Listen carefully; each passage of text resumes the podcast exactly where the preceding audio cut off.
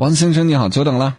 嗯，马老师你好。哎，想跟我说点什么？直接入主题。嗯，就是我最近一个朋友，他三番五次借了我钱，嗯现在他也没有打算还的意思，嗯所以我现在想不要跟他做朋友了。但是我不知道找一个什么很好的方法去跟他说，因为我觉得直接跟他说有点面子上过不去，让他。啊，我先问一下，三番五次找你借钱，都借多少啊？嗯，平常就一两千嗯这样子，然后他最近一次是他找我借了两万，嗯是要投资一个什么房，嗯，跟我我我也搞不清楚，是一个从来没还过是吧？对，啊，我就想问一句，小伙子，你这么缺朋友吗？啊，你要缺的话，我能不能也做你朋友？我每天借你十块钱吃个早餐就行。其实我也不也不缺朋友的，我觉得，因为他是我小学同学，从小学一直到高中，只有大学我们没有在一起，之后然后老友相见嘛，他找我借钱，我肯定也借啊。是我，我不会啊，我得看这个人行不行。第一，关系怎么样？如果说关系特别好，我借个钱无所谓，你不还都行。但是你每次没钱就找我要，我又不是你父母，我养你啊，我把你当朋友，你把我当什么？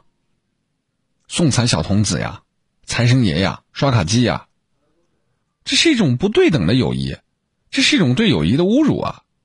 我在努力，你在干嘛？你在骗我钱，你明白我的意思吗？是啊，我现在就也就是已经知道了这个方面，所以我不知道该怎么跟他说。能把钱要回来要回来，要不回来了你就不要再理这些人了。这些人呢没救，随他们去吧。你都没打算跟他做朋友了，你还不知道怎么说呀？有什么好说的呀？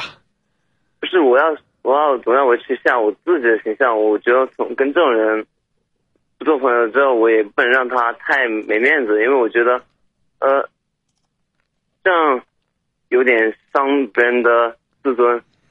那行吧，你都考虑这么周到了，那我能说什么？你就继续的照顾他的面子吧，好不好？看啊看不不不不，打住打住！我说是我想要找一个很好一点的方式跟他说。没什么方式，大兄弟，这没什么方式不方式的，人家根本就不尊重你，你还在想着给他找一个什么样的方式？你得完美到什么程度啊？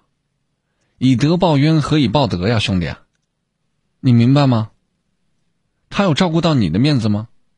他有照顾到你的情绪吗？借了你的钱不还，难受的给主播打电话哭诉呢，他有照顾到你的情绪吗？我并不是说鼓励你们要要闹起来，都不是。我只是觉得这没有什么好找办法的，不理不就完了吗？能要回来要回来，不要就拉倒吧，你就完了呗，还怎么办？写个告朋友圈的书啊，某某某借我钱不还，可是怎么？可是毕竟这么多年朋友，我觉得在现在这个社会，你你好像不谈钱之外，谈朋友的话，就很就就很少很少。那我只能说你太年轻了啊！你岁数能超过二十岁，我就算你，就算你成熟了，真的。超过二十岁了吗？你说心理年龄还是实际年龄？别给我绕弯子，多大岁数了？二十二。玩的开心，再见。久了，